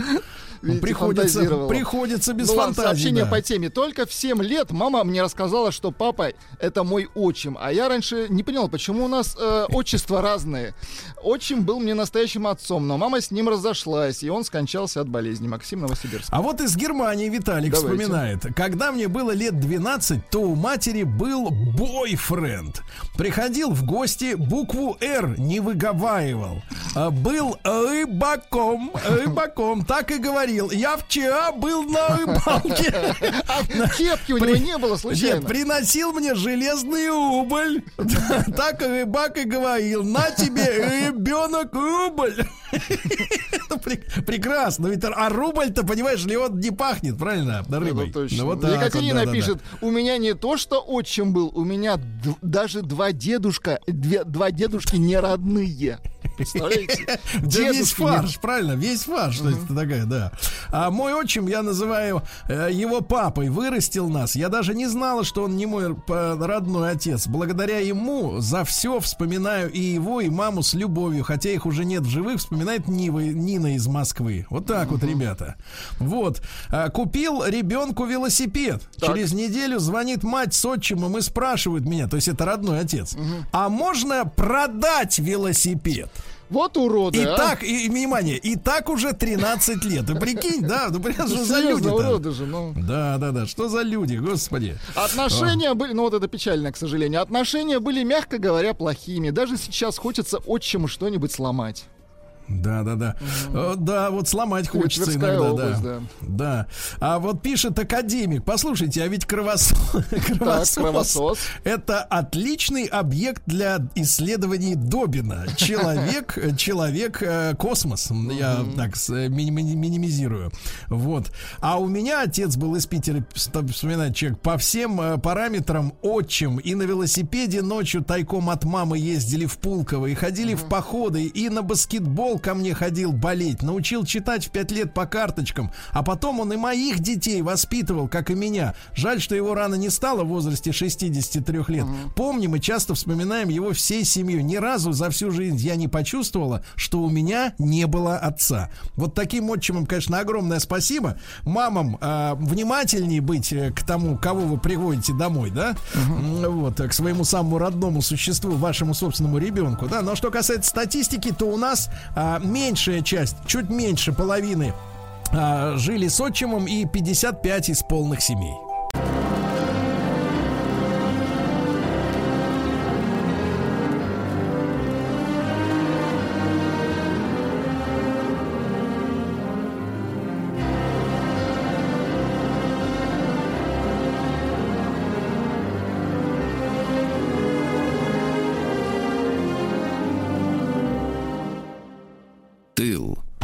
Друзья мои, наш специальный проект «Тыл», который мы делаем в преддверии великого праздника нашей победы.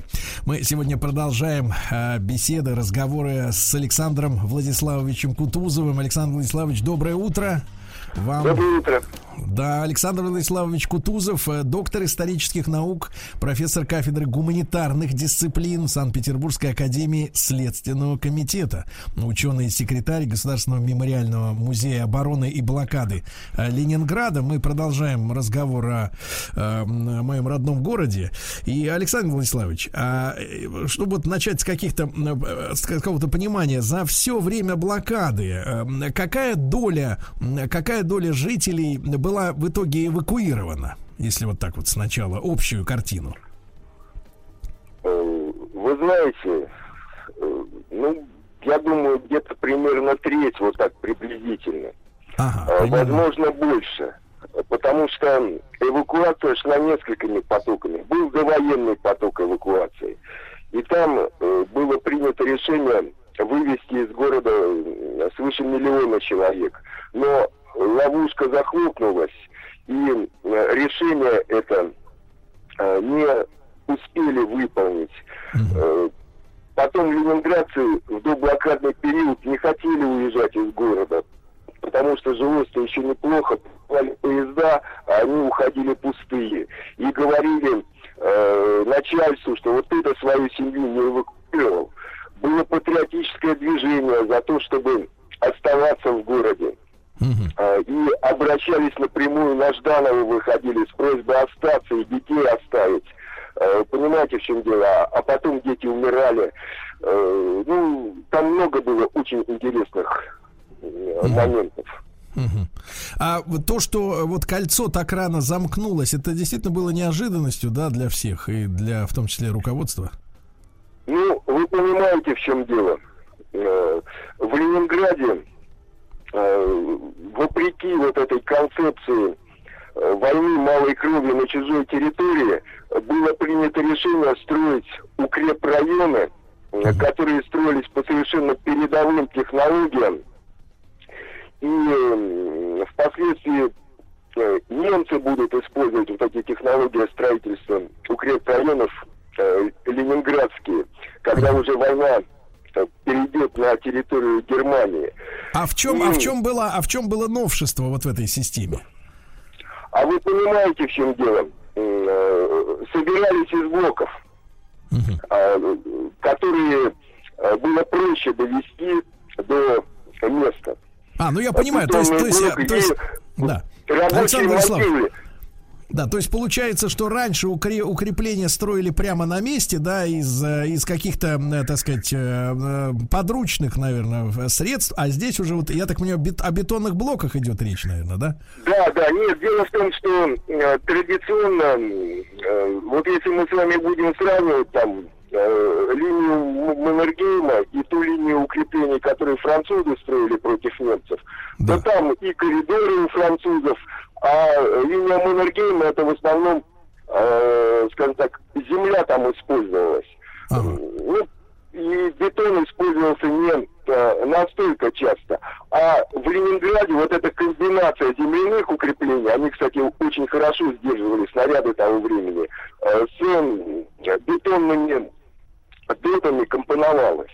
Угу. Вот. И, собственно говоря, вы понимаете, в чем дело с той стороны никто не ожидал противника. Город э, на протяжении очень долгого времени готовился, что э, угроза исходит со стороны Финляндии. Угу. И естественно, что вот во время блокадного периода эвакуации был допущен э, целый ряд ошибок, потому что э, эвакуация осуществлялась по планам, рассчитанным на войну с Финляндией, и людей спасали от действия доктрины Дуя, бомбардировки крупных городов. И первыми поехали в эвакуацию дети. Вот вдумайтесь, война началась 22 июня, а уже 29 июня 41 года из Ленинграда начинается эвакуация детей. Но, к величайшему сожалению, часть детей поехала, была отправлена навстречу наступающих немецким войскам. Это была страшная трагедия. И потом родители хлынули забирать своих детей, потом началась реэвакуация, которая была предпринята городским руководством. И в конечном итоге вот эта неудачная эвакуация э, части ленинградских детей, она э, не способствовала тому, что ленинградцы будут хотеть уезжать из города. То есть, понимаете, тут много таких моментов в доблокадный период. Э, было. Да, да, да, я понимаю. Друзья мои, Александр Владиславович Кутузов с нами сегодня на прямой связи, доктор исторических наук. Мы говорим о жизни блокадного э, Ленинграда. И э, поначалу, поначалу, вот э, э, с началом войны, э, как изменялась э, с течением вот времени жизнь в городе? Ну, вначале, э, э, ну, знаете, как всегда, э, никто до конца не понимал, ну, кроме руководства, естественно, тяжести положения, в которой оказался город. Э, все происходило постепенно. Постепенно э, снижались нормы выдачи продуктов. Какие-то продукты переставали выдаваться. И э, уже потом начинаются первые случаи э, такого голода, причем в первую очередь начинают умирать э, самые сильные э, и крепкие мужчины, вот которые грузчиками работали, да, мускулистые, а здоровые. Почему? А они привыкли к потреблению, ну, то есть к работе, да, то, что они все время напрягаются, и к потреблению э, значительного количества калорий. пищи. Да. Да, калорий. То есть, понимаете, и вот вначале а, помимо этого ударила, а, потом э, начинают умирать, да, и потом они еще продолжали же работать, понимаете, в чем дело. А потом э, начинают умирать мужчины, затем начинается женский мор.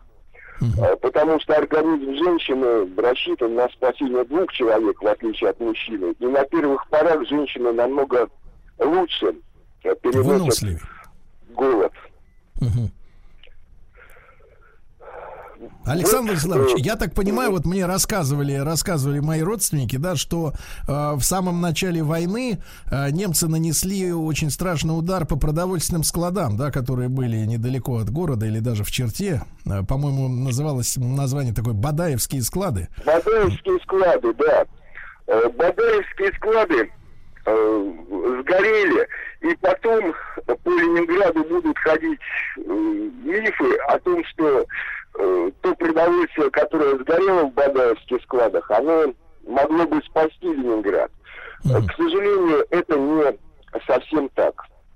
Э, Впоследствии земля с Бадаевских складов будет спасать жизнь многим ленинградцам, потому что она была пропитана маслом, маслом, и э, человек уже когда доходил до определенного уровня развития дистрофии, хлеб есть просто не мог.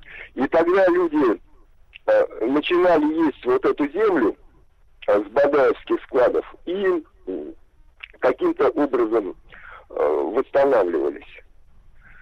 С ума сойти. Ужасно, да. Александр Владиславович, а э, я знаю, что вы вот очень э, плотно изучали э, вопросы эпидемий, да, в, во время войны в блокадном городе. Вот то, что у нас сегодня происходит, да, в мире в целом, ну, не профессионалов, и, наверное, ученые на это отдадут свой ответ. Вот у меня лично возникает такое странное какое-то чувство. У меня в, в голове по, по урокам истории, да, и по книжкам, которые я читал, сложилось ощущение, что эпидемия вечно сопровождает, ну, какие, какую-то разруху, войну, голод. Э, нет никаких вопросов, что она могла развиться, какая-нибудь эпидемия, да, например, в блокадном Ленинграде, где люди ослаблены. У нас сейчас, э, соответственно, во всем мире, в глобальном понимании, э, эпоха сытости, и тем не менее, вот вирус, который косит людей и в самых благополучных странах, тем не менее, вот и сейчас с ним справляются, но до конца справиться не могут. А на, насколько серьезная, серьезная эпидемическая ситуация была в Ленинграде вот э, во время войны? Вы знаете, зимой 41-42 года очень серьезно. И дело здесь вот в чем. В Ленинград, когда немецкие войска подходили к городу, бежало огромное количество людей из других регионов и из Ленинградской области. Они бежали зачастую, не захватив с собой ни зимних вещей, ничего. Ну, просто как были, выскакивали, так и приходили. Их в городе размещали в эвакуационных пунктах. И вот в этих эвакуационных пунктах э, зимой была страшная антисанитария. Э, и э, вы понимаете, в чем дело. Вот э, секретарь Фрунзенского э, райкома э, Иванов, э, он воспоминания оставлял, да, несколько слов по поводу того, на основе какого материала мы сейчас будем вот все это рассматривать. Это воспоминания ленинградцев. Воспоминания ленинградцев, которые э, Ленинградский институт истории партии начал собирать, вот думайте, с 1941 года. На протяжении всей блокады люди рассказывали историкам, что они пережили. И поскольку э, это было все очень свежо, воспоминаниях. Это очень объективные рассказы. Да. И, и вот смотрите, о чем он рассказывал. Он рассказывал, что вот в таких эвакопунктах э, было э, неблагоприятно очень. И даже э, не удалось избежать э, вспышки сыпного тифа. Э, это произошло э, на углу Можайской улицы и Загородного проспекта. Там был детский дом, и туда прошли, э, туда определили двух детишек, которые прибежали из города Стрельно, то есть там немецкие войска э, стояли. Ну, это ближайший как пригород. Они, да. Как они перебежали? Э, не совсем понятно. Когда началась вспышка, предположили, что немцы специально их подослали, потому что там, ну, действительно, патрулировалось все, пять прожекторов работало с немецкой стороны, э, с собаками, похожими на РД-терьеров, э, ходили команды. И детей, когда определили, получилось, что помыть их было возможности. Ну, представляете себе, водопровод не работал, и вот у них началась вспышка.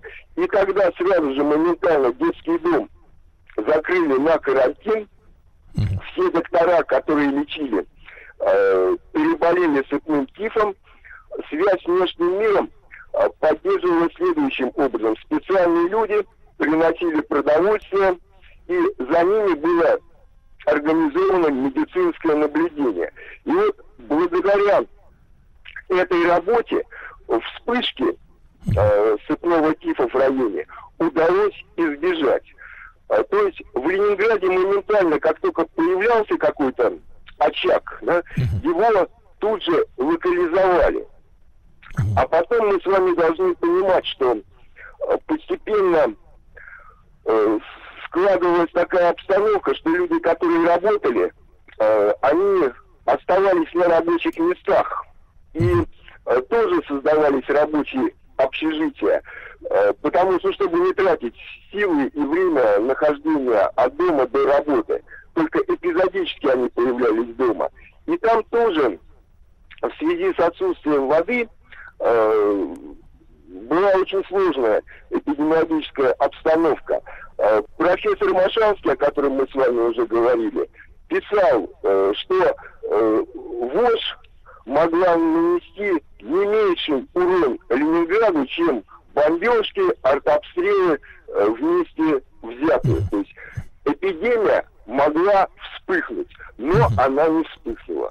И это произошло благодаря очень э, серьезной работе, которая опять-таки начинается с принятия постановления Государственного комитета обороны о э, противоэпидемиологических мероприятиях. И военный совет Ленинградского фронта э, принимает э, секретное э, постановление о начале этой борьбы. И в дело уже вступают здесь городские власти. Так вот, то, что в Ленинграде были остановлены эпидемии, угу. мы видим с вами, какая цепочка, да, это в огромной степени заслуга городских властей, потому что председателем чрезвычайной противоэпидемиологической комиссии был э, назначен Попов, председатель исполкома города. Угу. Александр Владиславович, а вот несколько слов о водопроводе. Когда уже в городе вот начались проблемы с водой и из-за чего это произошло? Ну, вы понимаете, э, холода были страшные. А потом э, тут же ведь вопросы э, снабжения электроэнергией да. э, тоже имели определенную роль. И э, водопроводные трубы, ну, знаете, как в деревенских домах, да, если ты не поддерживаешь определенную температуру водопроводных труб, они лопаются. Они лопаются. То есть вот то же самое произошло э, в городе причем не во всех э, районах это вышло из э, строя, а кое-где продолжало функционировать. Но там тоже трагедии страшные разворачивались. Вот э, девочки из бытовых отрядов, а, они молоденькие совсем были, учительницы, комсомолки, э, они э, доставили такие воспоминания. Они в одну квартиру входят, а там видят э, девочку лет 7-8, которая лежит э, под одеялом, и рядом э, вмерзшую в лед ее сестренку. В лед? Трех лет. Э, и девочка начинает слабым голосом рассказывать, как лопнула труба э, отопления, как ее сестренку заливала водой, как они переговаривались друг с другом пока она вмерзала в лед. И у одной не было сил выползти из этой лужи, а у второй не было сил встать и э, помочь ей. То есть, понимаете, и вот э, огромное количество таких трагедий разворачивались в э, нашем городе.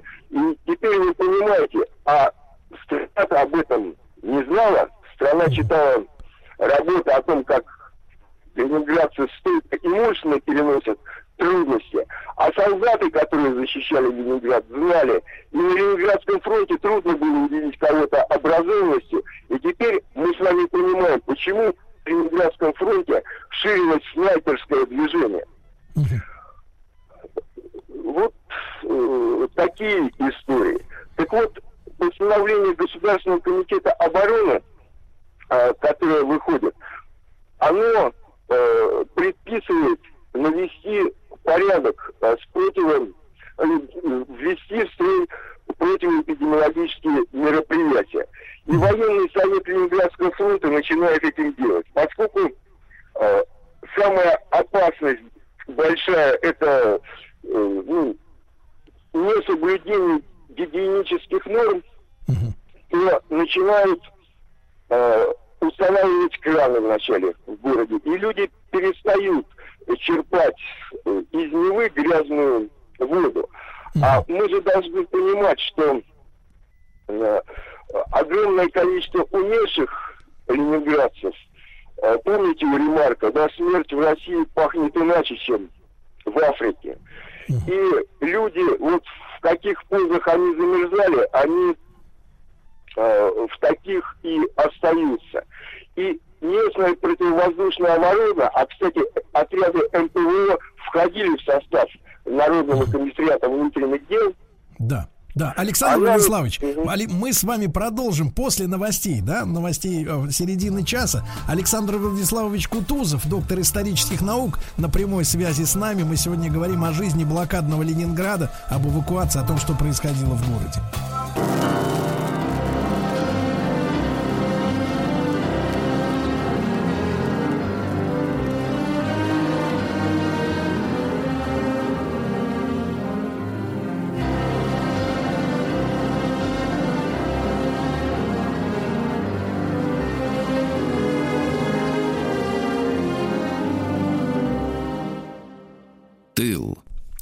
Продолжаем разговор с Александром Владиславовичем Кутузовым, доктором исторических наук. Он является профессором кафедры гуманитарных дисциплин Санкт-Петербургской академии Следственного комитета, ученый-секретарь Государственного мемориального музея обороны и блокады Ленинграда. Александр Владиславович, еще раз доброе утро, да?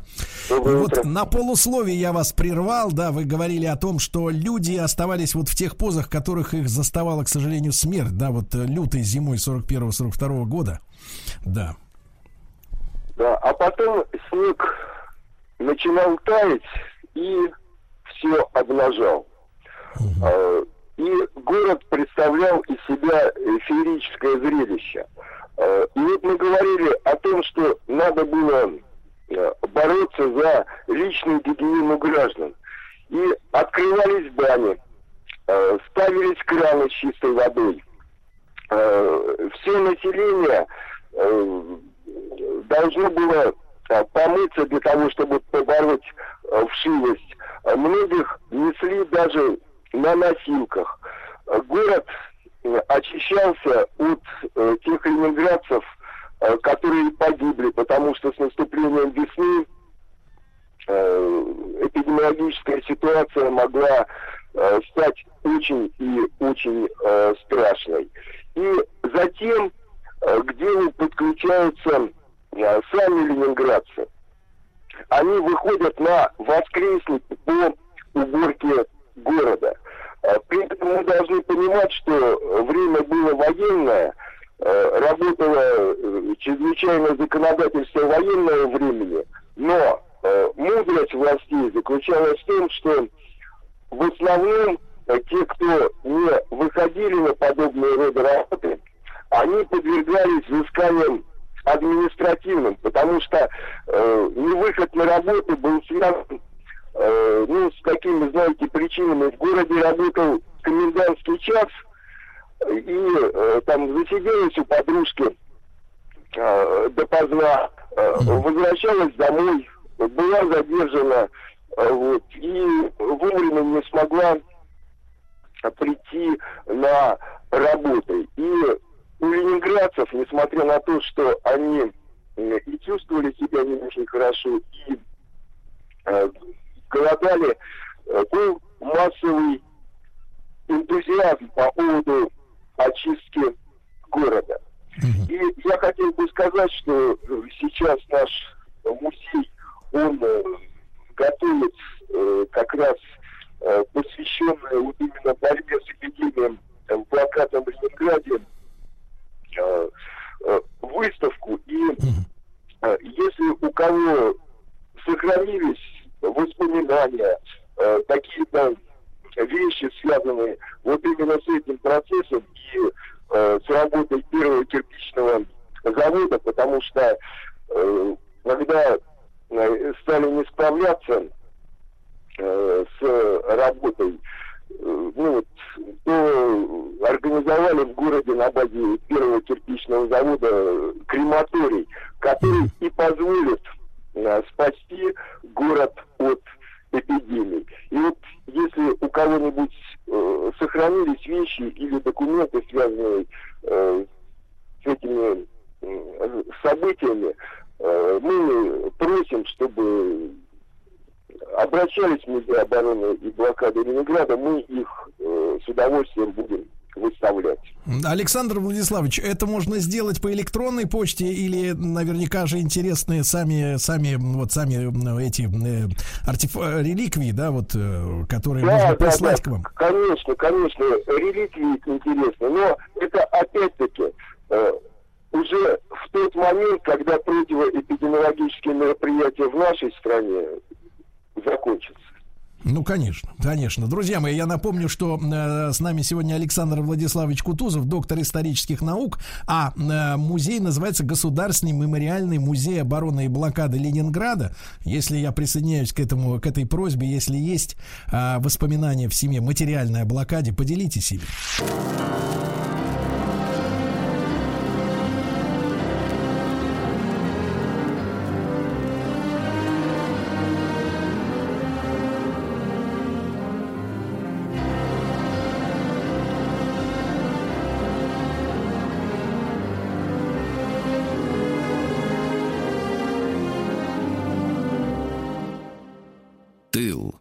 Друзья мои, э, с нами сегодня в этом часе Александр Владиславович Кутузов, доктор исторических наук. Мы о блокадном Ленинграде говорим. Александр Владиславович, а как, э, как была построена работа, ну, как сегодня мы говорим, э, средств массовой информации и радио, вообще система обращений к гражданам, да, со стороны властей, потому что вы уже сказали, были перебои с электроэнергией, вот, а без электроэнергии радио, например, оно как бы не очень хорошо может работать. Вот, а как вот в этом направлении работа шла? Э, ну, вы знаете, вот очень похоже на то, что происходит сейчас. Э, радио ленинградское э, вводит совершенно уникальные технологии, и возрождение этих технологий я вижу и сегодня. Ну, например, чтение книг по радио. Э, это были книги, э, такие как «Закалялась сталь», «Овод», «Вынища». Э, то есть книги, которые побуждали людей быть стойкими и бороться. Песни, ну, представьте себе, Ленинградский детский сад, маленькие дети, а, кстати, в детских садах они были сразу же переведены на режим ну, такого отрыва от всего мира, и э, в детских садах э, смертности практически не было в ленинградских. И вот эти, им там хоть по кашке, э, по ложечке кашки, но регулярно давали, то есть вот эта регулярность приема пищи очень многое значила. И вот эти маленькие дети э, сидят и в ступках э, толкут хвою, витамин С для фронта угу. и ленинградцев, хвойный настой. И слушают э, песни, которые раздаются по радио. Иными словами говоря, вот этот ленинградский метроном – это э, связь Ленинграда со страной. И еще один момент. Э, в военное время э, все работает очень интересно. Э, дело в том, что новости иногда э, сообщаются с некоторым запозданием, а потому что очень важно, чтобы об этих новостях враг не узнал. И поэтому, вот, например, эвакуация ленинградской промышленности, она начинается э, в сентябре-октябре 1941 года, а рассказы о том, как это происходило в, в, в прессе, появляется в 1942 году, э, когда эти производственные мощности уже начнут работать на э, полную мощь, на полную силу. Э, вот, в общем-то, так действовали средства массовой информации. Э, постоянно какие-то новые технологии внедрялись в прямом эфире а, вот, ну и... Да. Вы понимаете, Александр... в чем дело. Да, да, да. Александр Владиславович, вы упомянули детей, деток, да, вот в детском саду. А ребята, подростки, они с какого возраста уже принимали участие и в командах, которые тушили зажигательные бомбы, да, которые немцы сбрасывали. И вот вы говорите санитарные команды, да, и вообще на заводах. Вот со скольки лет уже ребята и девчонки работать начинали? Ой, трудно сказать, но с 10, с 12 лет э, вполне можно быть. Э, многим, э, ведь вы понимаете, мы говорим блокада Ленинграда, блокада Ленинграда, а это же блокада женщин, детей и стариков. Мужчины-то все в основном в армии находятся. И когда мы говорим там о мужчинах из э, команд МПВО, это не, либо очень молодые мужчины, да, либо уже мужчины э, довольно пожилые. И э, мы э, с вами должны э, четко представлять себе э, некоторые вещи. Э, ну, э, если говорить о э, работе радиостанций, э, они э, работали очень четко. Вот э, ведущая такая была Петрова, Э, и ленинградские детишки в прямом эфире э, да. должны были читать для бойцов Ленинградского фронта стихи Она как увидела этих детишек, которые стихи должны были читать, она в прямом эфире заплакала. И вот в прямой эфир, представляете себе, идет такой диалог. Девочка спрашивает у воспитательницы, а почему тетя плачет? А воспитательница отвечает, понимаешь, у нее дома осталась вот такая же девочка, как ты. Она о ней вспомнила и э, заплакала. И э, вот, вот эти радиопереклички, которые происходили, вот то, что мы сейчас с вами делаем, да, между разными городами. Вот представьте себе, Севастополь, Москва, Ленинград, угу. обороняющиеся города, да, и, и между ними радиомост, э, да. Да, да, да, в прямом эфире они переговариваются друг с другом. Ну, то есть Уникальные да. совершенно технологии. Да. Александр Владиславович, э, примите, пожалуйста, мою искреннюю благодарность за вот наши с вами э, беседы, за ваши э, лекции, рассказы живые. Александр Кутузов, доктор исторических наук, с нами был сегодня на связи. Вы слушали очередную серию программы «Тыл». Еще больше подкастов на радиомаяк.ру